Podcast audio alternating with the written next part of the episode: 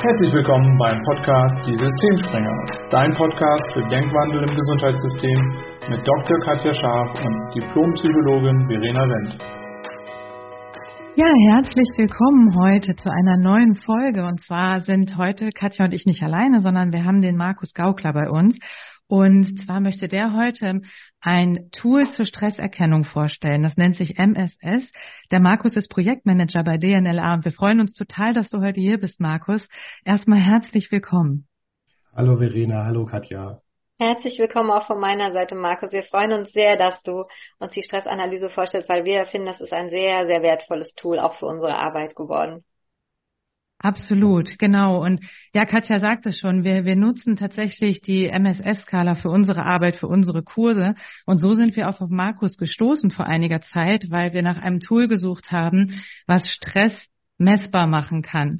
Und ähm, Markus, da sind wir schon voll im Thema. Wir würden dich gerne mal bitten, stell dich doch mal kurz vor und erklär uns auch ganz kurz, für welche Firma du arbeitest, weil DNLA wird vielleicht nicht jedem etwas sagen, wofür das steht.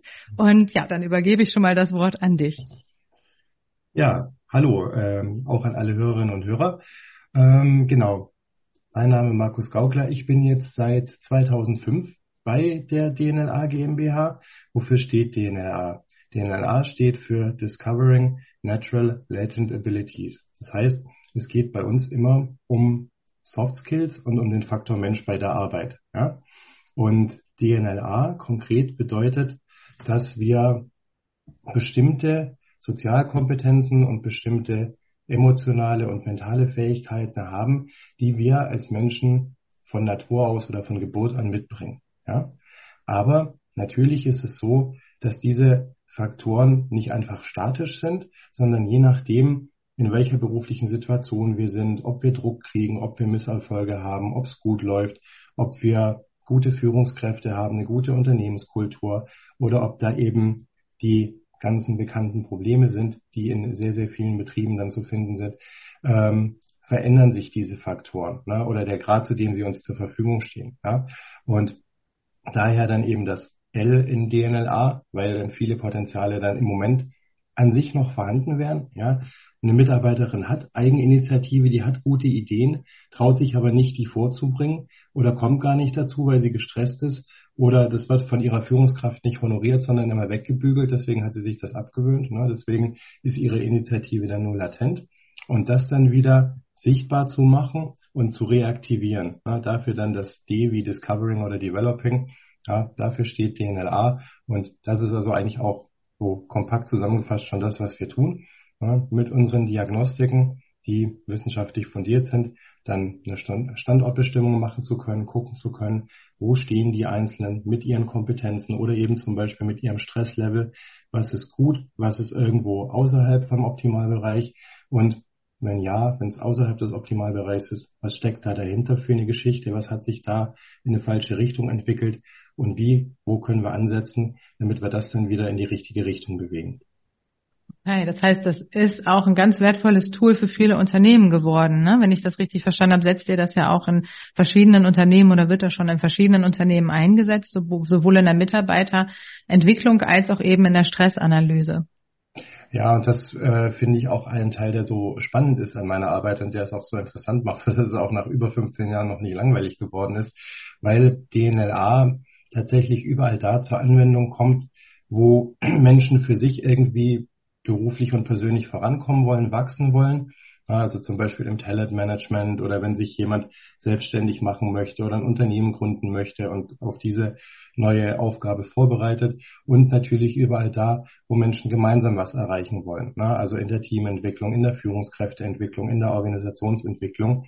Und das fängt dann wirklich beim kleinen Handwerksbetrieb an und geht dann hoch bis zum Großkonzern oder es fängt an bei Programmen für Schüler, für Schulabbrecher, für Langzeitarbeitslose ähm, und ähm, genauso eben dann quer durch alle Branchen im öffentlichen Dienst, in Kliniken, äh, bei sozialen Trägern und Non-Profit-Unternehmen, bei einer Caritas, mhm. äh, weil überall da natürlich die Arbeitsbedingungen auch nicht einfacher werden. Ja, man verlangt immer mehr von den Mitarbeitern, äh, das Veränderungstempo geht hoch, der Druck geht hoch und da ist es heute einfach äh, elementar wichtig, die Leute nicht alleine zu lassen, äh, mit ihren Belastungen und mit ihren äh, beruflichen Herausforderungen, sondern als guter Arbeitgeber einfach zu gucken, wie geht's meinen Leuten, äh, sind die gut aufgestellt, nicht nur fachlich, sondern eben auch vom persönlichen oder vom mentalen her und äh, wenn nicht, wo kann ich die unterstützen? Ja, ja, und ich muss auch sagen, Katja und ich ähm, haben die MSS, das ist das Tool zur Stresserkennung bei euch, wirklich zu schätzen gelernt. Wir nutzen das jetzt seit einiger Zeit ja auch für unsere Kurse und wir fanden das auch total faszinierend zu sehen, dass Menschen ihr eigenes Stresslevel oft ganz anders einschätzen, als es dann abgebildet wird auf der Skala. Ne? Dass sie einem vorher zum Beispiel sagen, ich bin doch gar nicht so gestresst, ist doch eigentlich alles gut. Und dann hat man das Ergebnis und geht ins Gespräch und man führt ja auch wirklich ein längeres persönliches Gespräch über die Auswertung, was ich auch mega finde. Ähm, und da ist es dann wirklich so, dass die oft total überrascht sind zu sehen, wie gestresst sie eigentlich tatsächlich sind. Und was ich auch mega finde, dass man die verschiedenen Bereiche auch gleich sieht, wo man gestresst ist. Weil das ist vielen auch gar nicht bewusst, ne? Mhm. Ja, wenn man selber so in seinen eigenen Routinen und Mustern äh, dann drinsteckt mhm. und als Außenstehenden wird einem dann eher bewusst, oder man sieht dann eher ähm, bei den Kollegen oder bei den, bei den eigenen Klienten, ähm, dass die schon gerade ein sehr, sehr hohes Stresslevel haben. Ähm, und da ist aber auch eben ein Vorteil, wenn ich mit solchen Messinstrumenten arbeiten kann, dann komme ich aus so einer Bewerterposition raus ne, mhm. und muss also nicht als Beraterin oder als Berater sagen, hey, ich glaube, ihr habt hier gerade ein viel zu hohes Stresslevel und das ist schon kritisch und wir müssen da was tun, sondern dann habe ich halt ein objektives Messergebnis, ähm, wo das Ganze dann eben schwarz auf weiß sichtbar ist, wo man dann auch überhaupt ansetzen kann. Mhm. Vielleicht ist es auch ganz gut, vielleicht einmal kurz über den Ablauf zu sprechen, was da überhaupt passiert, ne, damit man sich das, wenn man mit diesen Instrumenten noch nicht gearbeitet hat, ähm, auch besser vorstellen kann. Was meinst du?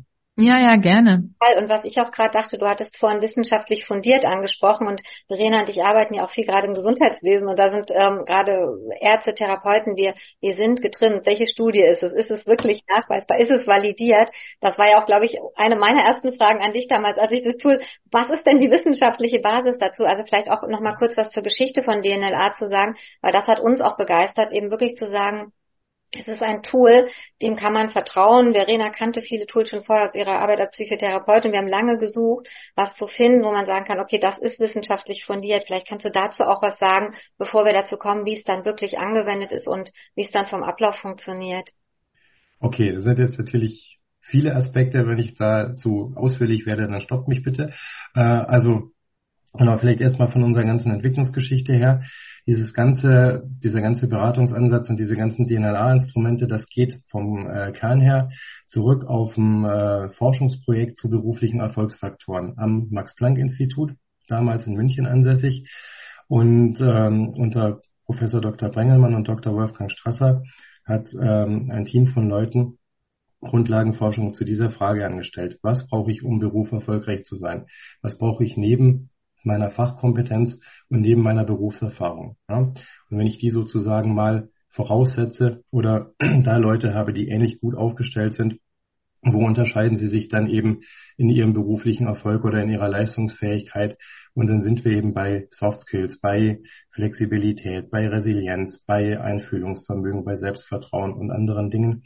Und das Verdienst von den Forschern damals war, dass sie dieses damals noch sehr schwer greifbare Thema Soft Skills und berufliche Erfolgsfaktoren wirklich messbar gemacht haben. Also dass man eine Antwort darauf bekommen hat, welche Soft Skills sind für den beruflichen Bereich besonders wichtig. Na, dass es viele Faktoren gibt, die eine gewisse Relevanz haben, ist klar. Aber welche sind die wichtigsten? Und gibt es eben auch Faktoren, die universell wichtig sind sozusagen oder unterscheidet sich das von Berufsbild zu Berufsbild? Das war so das Verdienst von diesem Forschungsprojekt. Und die Ergebnisse, die dabei rauskamen, die waren eben so gut und so praxisrelevant, dass dann Personaler, Berater, Praktiker, auch IT-Leute äh, hergegangen sind und gesagt haben, okay, das ist zu schade, äh, dass das einfach nur irgendwo in der wissenschaftlichen Bibliothek verstaubt. Wir wollen das nutzbar machen und wir machen daraus wirklich ein Tool und einen Beratungsansatz. Und das war vor 30 Jahren die Geburtsstunde von DNLA. Und dann waren wir eben hauptsächlich im Bereich Personalentwicklung und Führungskräfteentwicklung unterwegs und auch Personalauswahl. Ähm, also erstmal auf das Thema berufliche Soft Skills äh, konzentriert und haben aber dabei bei den Beratungsgesprächen, bei den Feedbackgesprächen zu den DNLA-Ergebnissen immer auch schon das Thema Stressbelastung, berufliche Stressbelastung und auch Stressbelastung aus dem privaten Bereich, wenn man besondere Umstände hat, einen Krankheitsfall in der Familie oder sonst irgendwie Herausforderungen, immer schon mit einbezogen, weil es von Anfang an ein ganzheitlicher Beratungsansatz ist. Und darüber eigentlich ne, sind wir eben in vielen Feedbackgesprächen, in vielen Coachings, wo wir eigentlich mit Personalentwicklung angefangen haben, dann plötzlich bei Stressthemen rausgekommen, ja, weil wir gesehen haben, die Leute haben eine Burnout-Gefährdung, die Leute zeigen Anzeichen von Depression, die Leute sind überfordert, die Leute sind äh, was auch immer. Und das war dann sozusagen der Anlass auch schon vor mehreren Jahren äh, zu sagen, dass wir hier ein Instrument brauchen in unserem Portfolio, wo wir eben noch genauer und detaillierter in den Bereich berufliche Stressbelastung reinschauen können. Und das heißt, das MSS ist eben nicht eine Analyse generell für einen ganzen Menschen, so ähm, wie, wie bin ich aufgestellt, wie bin ich als Typ oder wie kann ich generell mit Stress umgehen, sondern es geht gezielt um den beruflichen Bereich. Es geht darum, ähm, mit welchen Arbeitsinhalten habe ich zu tun, wie sieht mein Arbeitsumfeld aus, was empfinde ich subjektiv an meinem Arbeitsplatz als belastend und stressauslösend, was ähm, sind Situationen akuten Stresses, die ich erlebe in meiner Arbeit, wo zeigen sich dann schon langfristigere Auswirkungen, Symptome von chronischem Stress und so weiter. Ne? Und davon dann ganz, ganz viele Unterkategorien, ganz, ganz viele verschiedene äh, Ausformungen und Arten von Stress, die können wir messbar machen mit eben diesem DNLA-MSS. Und ähm, da hat inhaltlich für die Entwicklung äh, mit beigetragen Frau Professor Leonova von der Lomonossow-Universität in Moskau. Und äh, ja, wer sich da für diesen ganzen wissenschaftlichen Hintergrund, für die ganzen Daten und alles, auf denen das aufbaut, auch genauer interessiert, ich glaube, das würde hier den, äh, das Format hier ein bisschen sprengen, das jetzt alles im Detail zu erklären. Einfach gerne auch bei uns gucken auf der Webseite www.dnla.de oder eine E-Mail an uns schreiben, info.dnla.de oder gaukler.dnla.de, dann äh, geben wir da gerne weitere Infos zu raus. Ja, vielen Dank, Markus. Und wir werden das auf jeden Fall auch verlinken. Also es gibt ja mal die Podcast-Beschreibung. Also wir werden auch die ganzen Details zu DNLA und zu den Tools unter der Beschreibung verlinken. Und was sogar noch besser ist, wenn jetzt jemand sagt, okay, ich finde, das klingt irgendwie cool und könnte eigentlich genau das sein, was wir brauchen, aber ich glaube nicht, dass das so gut sein kann. Und ich habe auch schon fünf andere Stressanalysen ausprobiert und die waren alle irgendwie ganz nett, aber jetzt auch nicht so, dass mich das wirklich weitergebracht hat einfach uns kontakten. Äh, wir geben gerne auch Testmöglichkeiten, also dass man so einen Fragenkatalog einfach auch mal selber ausprobieren kann, also wirklich komplett durchgehen kann und dass wir dann ähm, dann eben auch gemeinsam auf die Ergebnisse schauen, weil ich glaube, dann kriegt man den besten Eindruck davon, ähm, wie sowas dann wirklich in der Praxis aussieht. Ja, absolut. Und ich glaube, es ist auch die Kombination, dass du tatsächlich nicht einfach irgend so Online-Test selber ausfüllst, sondern dass du den Test machst und dann aber auch jemanden hast, der den mit dir nochmal durchgeht, der die Ergebnisse mit dir durchgeht und der die verschiedenen Bereiche sich anschaut, den Hintergrund von dem Testinstrument auch ein Stück weit kennt, weil ihr macht ja auch Schulung. Das ist ja nicht so, dass einfach jeder irgendwie den Test anwenden kann, sondern man macht ja auch eine Schulung vorher, haben wir ja auch gemacht, damit man dieses Testverfahren anwenden kann. Und ich glaube, das ist ein wichtiger Unterschied, weil es gibt unheimlich viele Tests da draußen. Und in meinem Bereich der mhm. Psychotherapie läuft ja nichts ohne Tests. Gerade in der Verhaltenstherapie sind wir große Testfans. Und ähm, Katja hatte es vorhin schon gesagt, ich habe auch lange nach einem Instrument gesucht, was wir für unsere Arbeit nutzen können und keins gefunden, was mich so richtig überzeugt hat. Und da hat mich wirklich die, diese Stressskala bei euch total überzeugt, auch durch dieses Konzept, dass sie A, wissenschaftlich fundiert ist, was mir natürlich auch erstmal ganz wichtig war, ähm, dass sie dann so viele verschiedene Bereiche auch abfragt und dass sie damit auch einfach so einen, so einen pragmatischen Ansatz hat, weil das wirklich für denjenigen, der den Test macht, total aufschlussreich ist. Und das ist auch jetzt unsere Erfahrung aus der Praxis, dass die Menschen uns rückmelden, ja, es war total spannend zu sehen, dass es meinetwegen gar nicht die Aufgaben sind, die mich so stressen, sondern eigentlich viel mehr irgendwie irgendwie, dass ich mich nicht anerkannt oder gewertschätzt fühle. Also sowas mhm. kriegen die halt auch raus durch den Test, was ihnen vorher vielleicht gar nicht bewusst war. Und das ist letztlich schon wieder das, das ist ja der Kern unserer Arbeit, so wie Katja und ich arbeiten, dass man wirklich auch guckt, Stress hat viel damit zu tun, wie wir selbst unterwegs sind, gedanklich, mit uns, mit unserer Geschichte und da gucken wir immer so, wo, wo kommt der Stress eigentlich her? Und da hilft es schon mal total gut, eine Standortbestimmung zu haben, die dann in Kombination mit dem Gespräch, mit der Auswertung ähm, sehr, sehr wertvoll ist. Und gleichzeitig, das wollte ich dich noch fragen, Markus, was ich mich gefragt habe, ist, wie ihr das macht, weil wenn ihr die MSS, diese Stresskala einsetzt in Unternehmen, wie geht's denn dann eigentlich weiter? Weil dann haben die Leute ja erstmal ein Bild und wissen, okay, so und so ist mein Stresslevel und was macht ihr dann? Also wie geht das weiter in Unternehmen? Ja, genau, da hast du äh, gerade auch ein paar ganz wichtige Aspekte angesprochen. Ähm, zunächst mal nehme ich den, dass die Analyse alleine ja nicht einfach irgendwie dann an die ähm, Teilnehmerinnen und Teilnehmer geht oder an äh, das Unternehmen, das das beauftragt hat, ne, und man einfach dann sich die Daten anschauen würde und sagen würde, okay, ähm, Mitarbeiterin A, B und C, die schicken wir jetzt in irgendein Mentaltraining oder was weiß ich, ähm, sondern dass diese ganzen Analyseergebnisse bei den verschiedenen DNA-Instrumenten, die wir haben, immer eine Gesprächsgrundlage sind. Ja, das heißt, wir haben immer dann erstmal ein Messergebnis. Ja, man kann sich das vorstellen wie ein Gesundheitscheck beim Hausarzt eigentlich. Mhm. Ne? Da gehe ich vielleicht hin, ich merke vielleicht, mir geht's irgendwie nicht so gut, ich habe irgendwie chronisch Magenschmerzen Ne, und dann geht der Hausarzt ja auch nicht her und sagt, okay, komm, ich nehme dir mal einen Blinddarm raus, weil in 20 Prozent aller Fälle hilft das, äh, sondern man macht eine vernünftige Diagnostik und dann geht ja der Hausarzt auch nicht her und sagt, so, äh, ich spreche jetzt nicht mit dem Patienten, sondern ich mache jetzt einfach was oder verschreibe dem irgendeine Medikation, sondern ne, man bespricht dann die Situation und zeigt vielleicht auch verschiedene Wege auf, verschiedene Alternativen, die es dann gibt. Und so ist das hier bei den Messergebnissen auch. Ne? Also wir schauen dann wirklich eben, wo kommen dann bestimmte Messergebnisse, bestimmte auffällige, zum Beispiel eben Stressbelastungen her. Nehmen das die Teilnehmer selber auch schon so wahr? Haben sie auch schon versucht, Lösungen für sich da zu finden? Ähm, ist das auch etwas, was seit längerer Zeit schon anhält oder ist das was, was jetzt gerade sehr akut irgendwie ähm, kurzfristig entstanden ist.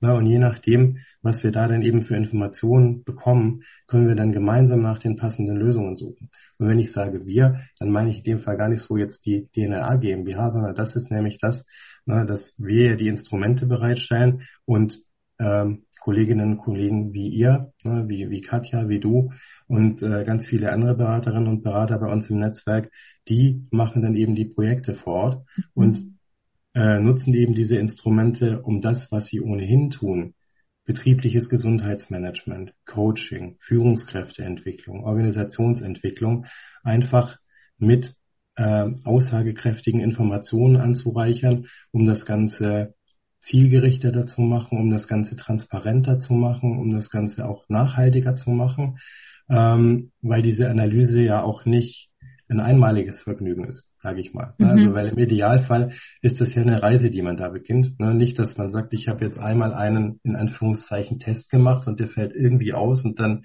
passieren danach irgendwelche Maßnahmen, sondern ich habe eine Diagnostik, ne? dann schaue ich auf die Ergebnisse der Standortbestimmung drauf, zusammen mit meiner Beraterin, ähm, finde dann raus, an welchen Punkten können, müssen, wollen wir im Moment arbeiten. Ne? Dann geht das in die Umsetzung auf verschiedenen Wegen. Das können Coachings sein, das können Änderungen im Arbeitsablauf sein, das können Änderungen im Führungsverhalten sein, das kann ein Training sein, alles Mögliche. Ne? Und dann nach einer gewissen Zeit, nach einem halben Jahr, nach einem Jahr, wie auch immer, das kommt auf die einzelnen Projekte an, schaut man natürlich wieder drauf und schaut, wie ist die Situation jetzt? Ist das, was wir gemacht haben, war das erfolgreich? Hat das gegriffen? Oder müssen wir noch tiefer gehen? Müssen wir noch neue Ansätze finden, um bestimmte Probleme zu lösen? Oder erkennen wir Fehlentwicklungen, also ne, Faktoren, die vorher noch in einem guten Bereich waren, die sich jetzt plötzlich verschlechtert haben, so dass wir da frühzeitig auch rangehen können, ne, so dass das Ganze idealerweise auch immer einen präventiven Charakter hat und man nicht mhm. immer erst anfängt, sich um die Leute zu kümmern, wenn man schon merkt, ähm, da brennt schon total der Baum und es ist eigentlich schon viel zu spät.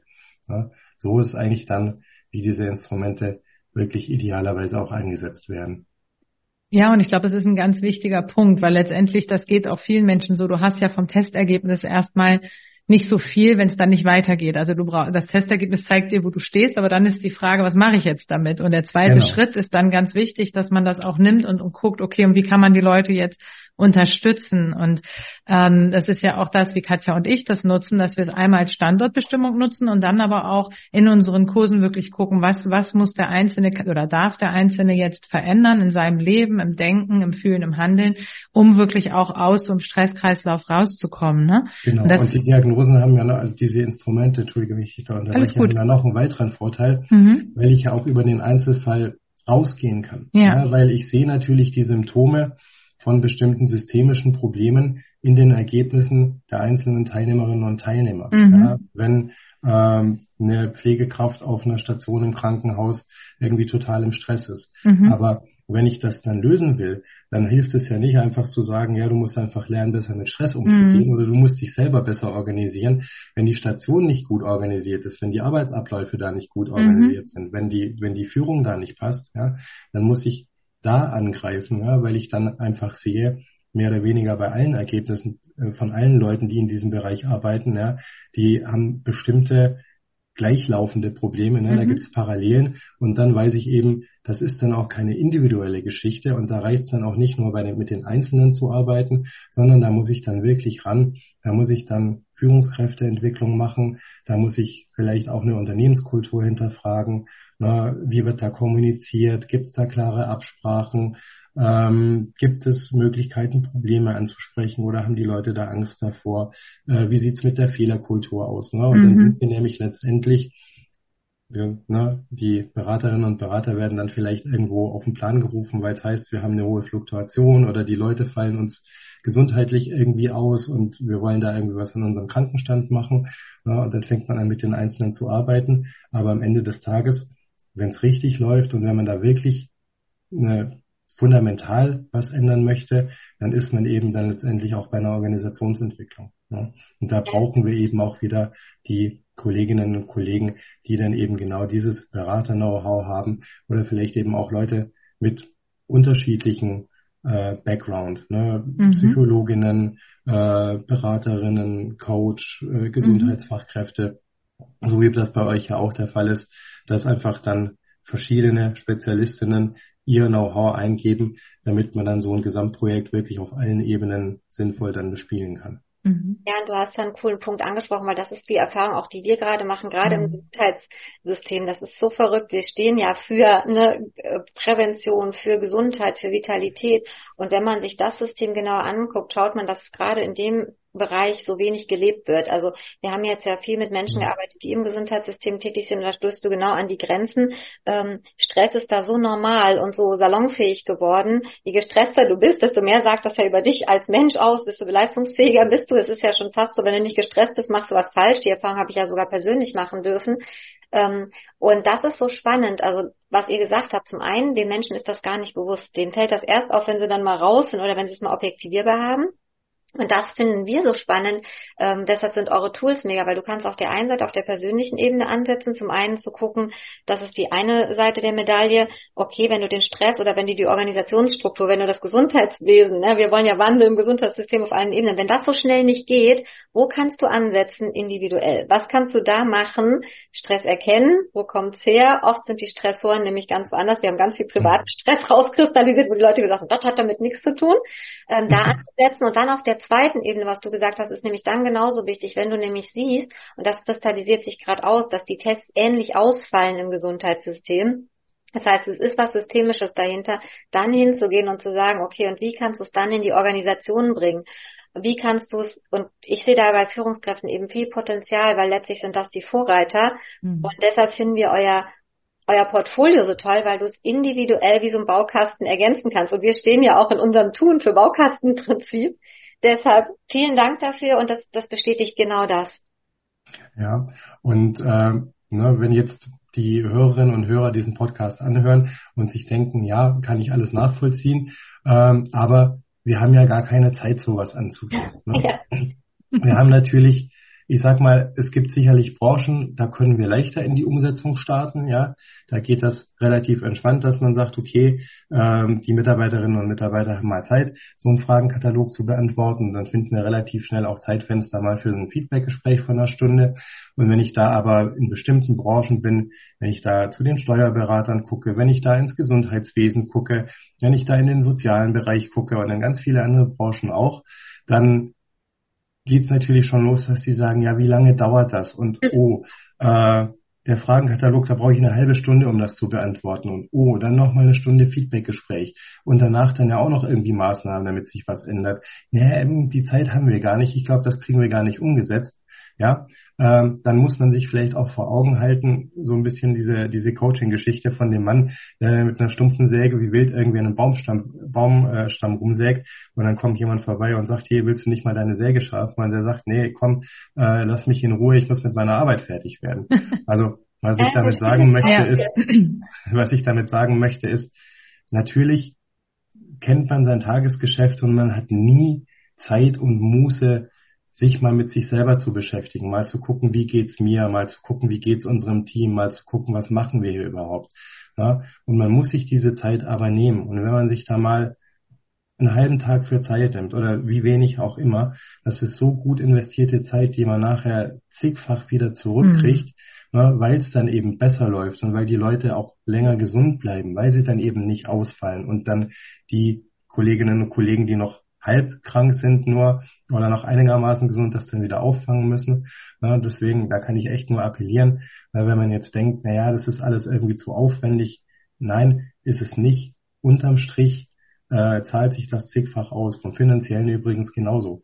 Ja, natürlich kostet so eine Beratung auch ein bisschen Geld, aber auch da ist es so, wenn man sich dann überlegt, wenn ich laufend wieder irgendwo versuchen muss, neue Leute zu finden, wenn ich die wieder einarbeite, ähm, wenn ich hohe Fluktuationen habe, das kann man alles berechnen. Das ist alles zehnmal teurer, als mhm. wenn man wirklich sagt, okay, wir kümmern uns um die Leute, die da sind. Und zwar auch noch ein wichtiger Punkt von Anfang an. Ne? Ja. Von ja. bei den Auszubildenden vom ersten Tag, weil ich kann ähm, von einem Projekt euch berichten, wenn euch das interessiert, bei einem psychiatrischen Landesklinikum. Ne? Also Leute, die eigentlich vom Fach auch sind, ja.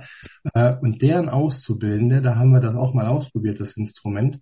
Und da war es so, dass ungefähr zwei Drittel äh, der Auszubildenden im ersten und zweiten Lehrjahr schon so hohe Stresswerte äh, gezeigt haben, dass das echt alarmierend war. Ja? Mhm. Und wenn man dann mit den Leuten gesprochen hat, dann waren viele dabei, die während der Ausbildung schon überlegt haben, mhm. diese Ausbildung wieder abzubrechen und aus diesem beruflichen Bereich rauszugehen, bevor sie überhaupt richtig angefangen haben. Und zwar nicht, weil sie diese Arbeit irgendwie nicht mögen. Da waren sie affin, das fanden die ja toll. Ne? Sonst hätten sie diese Ausbildung ja nicht angefangen. Aber weil sie einfach gemerkt haben, das macht mich kaputt. Mhm. Und das schon bei jungen Menschen. Ne? Und deswegen, das kann man nicht einfach so laufen lassen. Man, man kann ja froh sein für jeden, der sich für diesen Beruf begeistert ähm, und irgendwie im Gesundheitswesen arbeiten möchte. Und dann ist es eigentlich wichtig, die von der Anfang an, von Anfang an an der Hand zu nehmen und nicht zu verheizen irgendwo auf Station. Ne? Ich finde ja, das so herrlich, Markus. Den du ansprichst, weil Verena hat es selber erlebt und ich habe das auch. Also mir kamen genau. unsere Gespräche, die wir hatten, das ist gerade, wenn du anfängst, du, du hast so ja. viele neue Sachen, du bist so gefordert und es sind so viele Aufgaben, die an dich rangetragen werden. Und da die Unterstützung zu geben und zu sagen, und, und es, äh, man gibt, man, es gibt Möglichkeiten, das auszugleichen, weil das kennen wir beide. Verena, du hast es erzählt am Anfang. Absolut. Wir haben jetzt auch mit Menschen gesprochen. Es treten dann ja zum Teil sogar körperliche Symptome auf und dann rennen die Leute zum Arzt, was übrigens auch Zeit kostet. Ja, also, ne, wenn dann sowas wie, wie hoher Blutdruck auftritt oder wie ein Tinnitus auftritt. Das heißt, das ist auch nur die halbe Wahrheit. Die Zeit ist schon da. Und aus Erfahrung aus dem Krankenhaus, wenn man da Strukturen reinbringt und Besprechungen nicht ewig zieht, dann hat man auch eine halbe Stunde für eine Testauswertung. Das ist auch irgendwie so eine Generalentschuldigung, weil das System ist gestresst, es ist viel. Und da laden wir wirklich jeden ein, mal zu gucken, stimmt das wirklich? Und ist es nicht gut investierte Zeit, mal bei sich zu gucken, um eben, wie du vorhin angesprochen hast, es eben auch präventiv zu nutzen? Weil, wenn ich krank bin und zum Arzt muss, faule ich viel länger auf. Der, der, der finanzielle, der, der ähm, körperliche, ich sag mal, Aspekt wird viel, viel größer, je länger ich warte. Deshalb, ähm, und der emotionale natürlich auch, ne, weil die Stimmung ja. dann schlecht ist. Ja. Äh, und man merkt das ja auch, also die äh, Betriebe im Gesundheitswesen, ob das eine Arztpraxis ist oder eine Station auf einer Klinik oder eine Reha-Einrichtung, ähm, diejenigen, die, die da schon besser mit ihren Mitarbeiterinnen und Mitarbeitern umgehen, die kriegen halt nachher auch die guten Bewerber. Mhm. Ne? Ja. Und die Leute, die dann auch bleiben. Ne? Das ja. heißt, das ist natürlich, am Anfang muss ich da Zeit und Mühe reinstecken, aber wenn ich mich da als Arbeitgeber dann mal gut aufgestellt habe und wenn ich wirklich dann auch Führungskräfte habe, die sich auch wirklich um die Mitarbeiterinnen und Mitarbeiter kümmern, die auch wirklich führen, die auch wirklich in der Lage sind zu sehen, was passiert gerade in meinem Team, die da auch ausgebildet sind für, ja, die nicht nur fachlich gut sind, sondern eben auch gut führen können, ähm, dann habe ich halt plötzlich ein System, was auch richtig Spaß macht. Ja. Mhm. Ich habe selber das Glück gehabt, ich durfte noch Zivildienst machen. Ich finde es sehr, sehr schade und falsch, dass der abgeschafft wurde. Ähm, und ich habe in der stationären Altenpflege gearbeitet. Am Anfang war das gruselig. Es hat, ich bin, muss ich sagen, kein vorher nicht eingearbeitet worden. Ja, das heißt, ich kam am ersten Tag auf Station morgens um sechs und dann ging das los und dann stand ich bei einer alten Dame im Zimmer und dann durfte ich die erstmal hier waschen und anziehen. Das war für alle Beteiligten wahrscheinlich eine ganz tolle Erfahrung. Also überhaupt nicht gut. Ja, das heißt, am Anfang war das sehr, sehr schwierig und äh, man muss auch sagen, das war in dem Altenheim, die hatten ja fast nur Schwerstpflegefälle. Ne? Alzheimer-Patienten, Parkinson, Wachkoma-Fall, ähm, da war ja alles dabei. So, ne? das muss man erstmal als Außenstehender verstehen, wie, wie es auf so einer Station zugeht. Nach drei, vier Monaten, sage ich mal, hatte ich den Bogen raus, wusste eigentlich genau, was zu machen ist und wie das Ganze äh, läuft und hatte dann auch wirklich Spaß dran und habe dann tatsächlich parallel zum Studium, zum Geldverdienen auch noch weiter im Altenheim gearbeitet. Mhm. so als äh, Ergänzungskraft, äh, zum Schluss dann sogar mit einer 25%-Stelle, so parallel zum Studium. Mhm. Und ich hatte richtig Spaß dran, es hat richtig gut funktioniert. Und warum erzähle ich das? Weil ich genau gemerkt habe, so diesen Unterschied vom Anfang, ne, wo mir so der ganze Background fehlte, wie man da eigentlich gut arbeitet, auch körperlich zum Beispiel, ne, wie, wie ähm, hebe ich Patienten zum Beispiel richtig aus dem Bett, mhm. rückenschonend, ohne mir selber das Kreuz kaputt zu machen, solche Sachen. Ne, und nachher dann, also je mehr ich wusste, als ich das dann eben auch äh, in einer anderen Einrichtung gemacht habe, die auch nochmal ganz anders geführt war, also auch von der Stationsleitung her zum Beispiel, ja, das mhm. war so ein entspanntes, so ein schönes Arbeiten. Ne, und da habe ich selber auch gemerkt, was für einen großen Unterschied das macht, gleiche Aufgaben eigentlich, gleiches System, ne, gleiche Rahmenbedingungen, ähm, wie die Betriebe geführt sind äh, und wie unterschiedlich das Arbeiten sein kann. Ja, da rennst du ja bei uns absolut offene Türen ein. Also ich glaube, Katja und ich sind da gar nicht überrascht von deinem Beispiel, was du vorhin erwähnt hast, ähm, dass es auch in Krankenhäusern, in Psychiatrien so ist, dass äh, Mitarbeiter gestresst sind. Das überrascht uns, glaube ich, so gar nicht, weil das haben wir auch fast nirgendwo anders erlebt. Also ich habe auch in vielen verschiedenen Häusern, Krankenhäusern gearbeitet, Katja vermutlich auch. Und das war immer unser Eindruck, dass das Personal in diesen Berufen unheimlich gestresst ist. Und du sprichst was ganz Wichtiges an, letztendlich immer diese beiden Ebenen. Ne? Du kannst halt auf der individuellen Ebene schauen, da kannst du auch die MSS und die anderen Skalen präventiv einsetzen, indem du halt selber bei dir schaust, wo stehe ich, mhm. ne, wie gestresst bin ich oder was sind meine Fähigkeiten, die ich eben in dem Beruf zum Beispiel ähm, ne, wie kann ich die da optimal einsetzen, wie kann ich irgendwie gucken, dass ich weniger gestresst bin auch und eben auch zu gucken, bevor man super gestresst ist, bevor man Richtung Burnout geht, also auch präventiv zu schauen.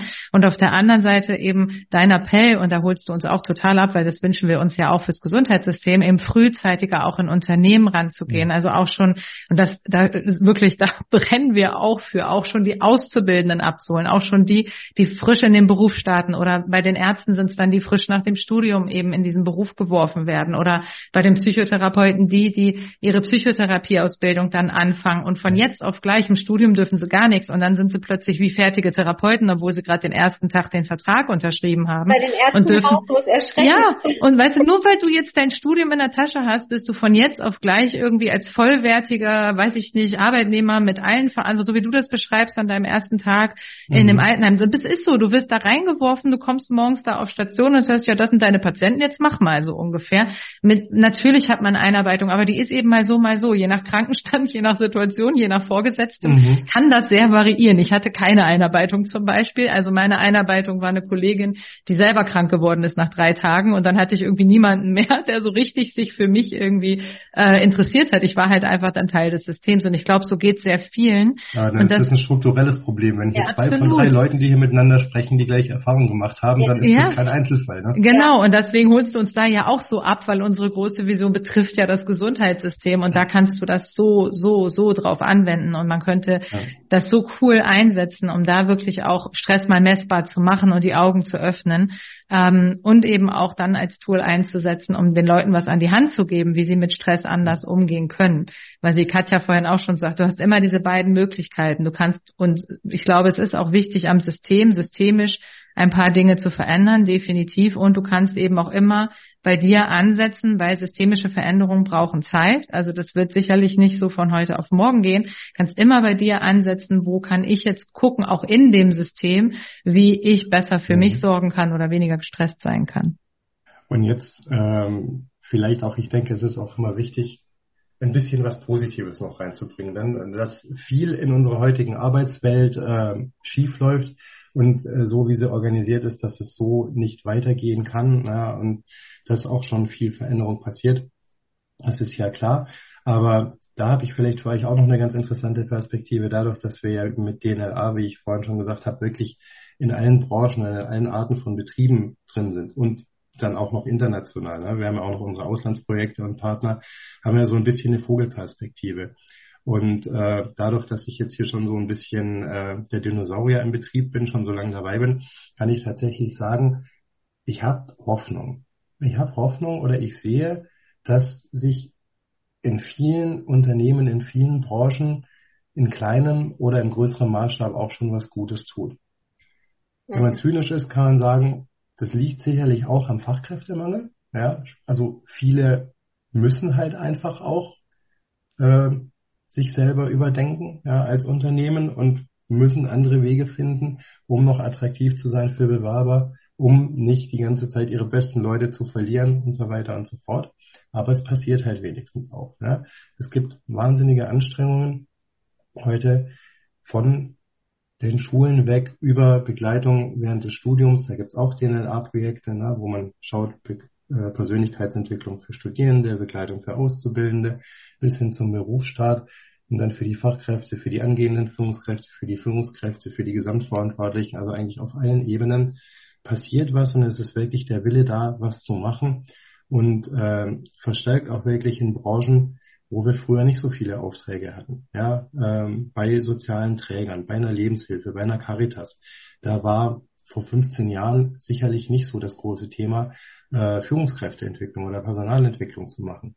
Das hat sich sehr gewandelt, ja, weil auch die eben sehen, ja, wir müssen uns als Arbeitgeber richtig aufstellen, damit wir überhaupt Zukunftschancen haben und damit wir eben in Zukunft irgendwie besser zusammenarbeiten können, als es vielleicht dann nicht mal in der Vergangenheit der Fall war.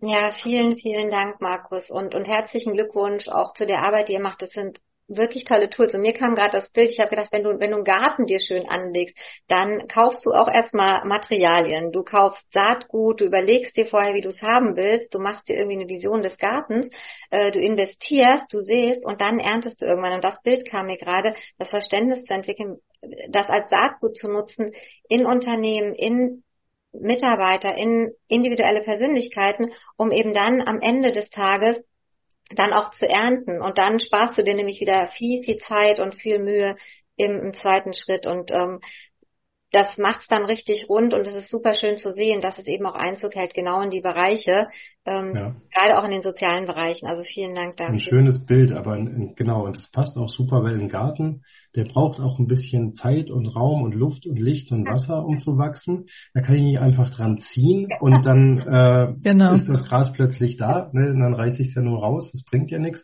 Ne? Und so ist es bei Mitarbeiterinnen und Mitarbeitern auch. Ne? Wenn ich zum Beispiel mir auch die Zeit nehme, ähm, Leute weiterzuentwickeln ne? oder oder äh, mal auch Dinge machen zu lassen, die die sie nicht äh, routiniert machen, mhm. ne? sondern die sonst irgendwie immer eine andere Kollegin erledigt hat. Ne? Dann merke ich vielleicht plötzlich auch, was ich für Talente im Betrieb habe. Ja. Und die Menschen bei mir im Betrieb merken vielleicht auch, was sie für Talente haben. Ne? Und dann finde ich vielleicht bei mir, bei der Mitarbeiterschaft, schon Leute, die ich sonst mühevoll wieder ja. Am Markt irgendwie suchen und rekrutieren müsste.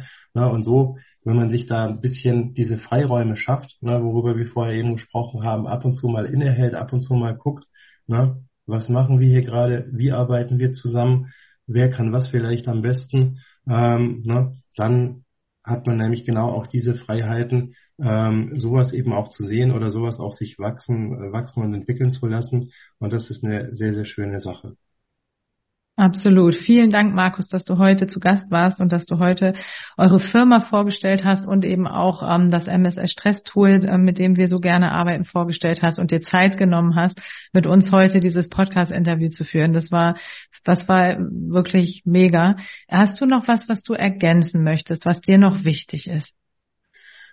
Ich möchte eigentlich nur sagen, euch vielen Dank für die Chance, dass wir uns und unsere Themen, unsere Arbeitsweise hier ein bisschen vorstellen konnten. Ich hoffe, dass es, ähm, dass man jetzt ein bisschen ein Bild bekommen hat als Hörerinnen und Hörer, was wir da so machen, dass man vielleicht auch Lust bekommen hat, sich mit diesen Themen zu beschäftigen oder dass man so ein bisschen die Angst davor jetzt genommen hat, sich mit Stressthemen, mit Gesundheitsthemen, mit Themen wie gesunder Führung zu beschäftigen. Mhm. Ja, weil auch unsere Beraterinnen und Berater im Netzwerk haben da verstärkt mit zu tun oder die Führungskräfte, die Verantwortlichen da draußen. Ja, und es ist gar nicht so schwer, wie man vielleicht denkt. Ja, man muss es einfach nur mal anpacken ja, und dann mit Hilfe von so einem gut gemachten, aber auch gar nicht so komplizierten Instrument äh, und ein bisschen Zeit und Beratung dazu, ne, dann hat man wirklich schon viele Ansätze, die man wirklich machen kann. Und ich finde es toll, dass ihr in diesem Bereich so engagiert seid und so viel bewegen wollt. Und da unterstützen wir euch auch gerne mit dabei. Und ich freue mich auf alle äh, gemeinsamen Projekte, die wir in Zukunft hoffentlich noch haben. Wir uns auch. Wir freuen uns auch. Vielen Dank, Markus. Ja, vielen Dank, Markus. Wir, wir sind total begeistert von, von dir, von euch, von eurer Firma und es macht total viel Spaß, mit den Tools zu arbeiten tatsächlich. Dankeschön. Ja, und wenn euch das interessiert hat oder dich das interessiert hat und du mehr von unserer Arbeit, von Katjas und meiner Arbeit erfahren möchtest, dann guck doch gerne auch bei LinkedIn, Facebook oder Instagram vorbei unter Mindful Health Academy oder hör das nächste Mal wieder rein. Vielen Dank und bis zum nächsten Mal. Vielen Dank euch beiden. Bis zum nächsten Mal.